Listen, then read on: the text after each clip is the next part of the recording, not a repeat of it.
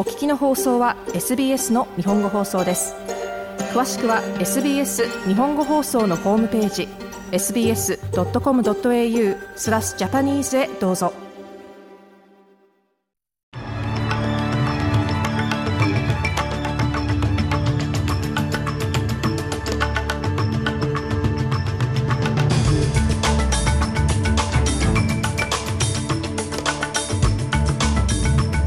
12月14日水曜日午後のニュースをシドニーから大場美がお届けします。スコット・モリソン前首相が失敗に終わったロボデットスキームをめぐるロイヤルコミッションで証言をしました。2002年のバリ島爆破事件の主犯が犠牲者の家族に謝罪しました。そしてスポーツサッカーワールドカップアルゼンチンがクロアチアを下し2大会ぶりとなる決勝進出を決めました。この時間の主なニュースです。ではニュースを始めます。スコット・モリソン前首相は失敗に終わった Robodebt scheme をめぐる Royal Commission で証拠の提出を始めました。ジャスティン・グレゴリー KC はマリーズ・ペイン前福祉サービス相が改革を率いたことについてモリソン氏に質問を投げかけました。ジャスティン・グレゴリー氏。All I'm suggesting to you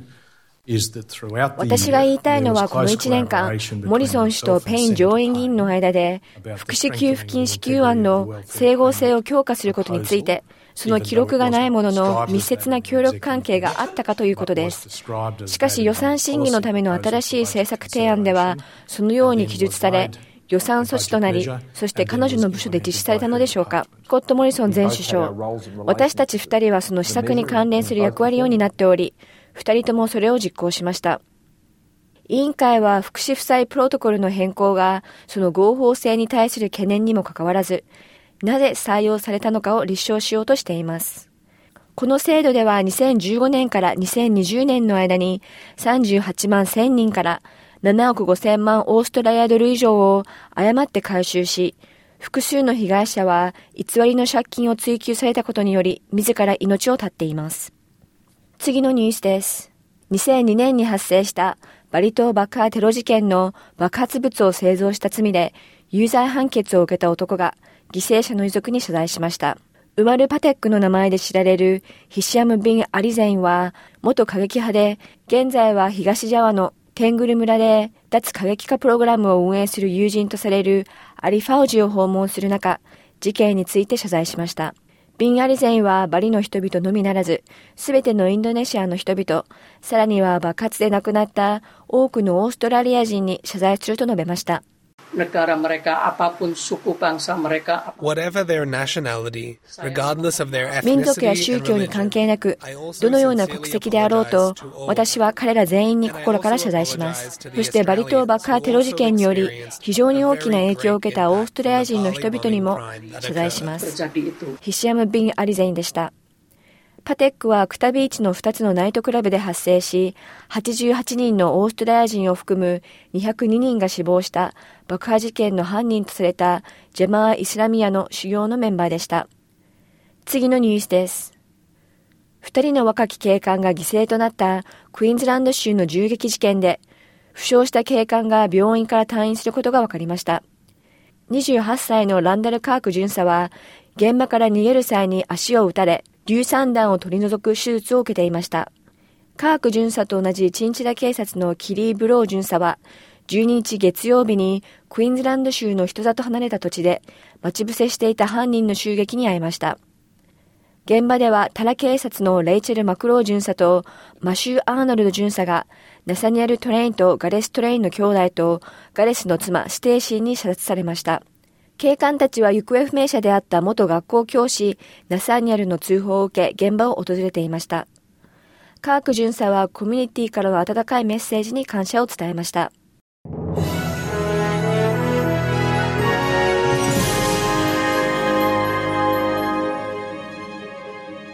ニュースを続けます。ニューサースウェル州では今後発生する洪水やその他の災害への対応を支援するため、ボランティアの正式な訓練を行います。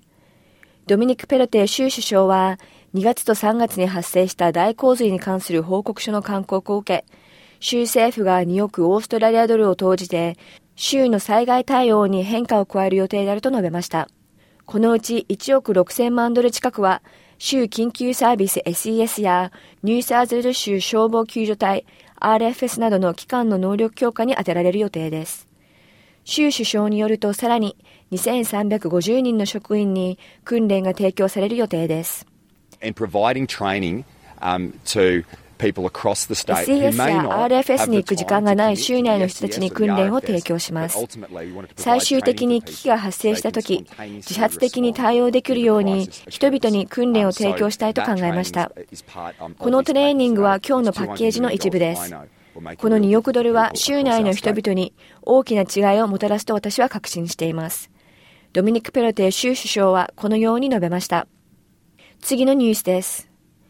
南オーストラリア州沖でクルーズ船から海に転落した女性の遺体が捜索チームによって発見されました。南オーストラリア州警察はこの23歳の女性の遺体が今朝7時前に海から発見されたことを確認しました。クルーズ会社のカーニバルオーストラリアは船が数日前に発着したポートメルボルンに戻る中、女性が一緒に旅行していた家族のサポートを行っています。最後にスポーツ、サッカーワールドカップの話題で、アルゼンチンは準決勝でクロアチアを下し、2大会ぶりとなる決勝進出を決めました。試合はアルゼンチンが前半にキャプテンのリオネル・メッシー選手がペナルティーキックを決めて先制。その後、フォワードのジュリアン・アルバレス選手がダメ押しの2得点を決め、3対0で勝利を挙げました。35歳のメッシュはこの試合で、アルゼンチン選手としてワールドカップ最多得点、そしてワールドカップでのゴールとアシストを合わせた最多タイ記録など複数の記録を更新しました。カタールにいるアルゼンチンのファンは、メッシにとって最後の大会となるかもしれないワールドカップの結果を大変喜んでいます。いや、ワールドカップの決勝にいることがまだ信じられません。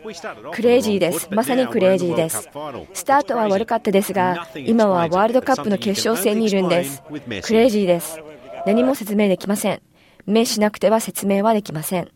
アルゼンチン代表のファンでした。以上、12月14日午後のニュースでした。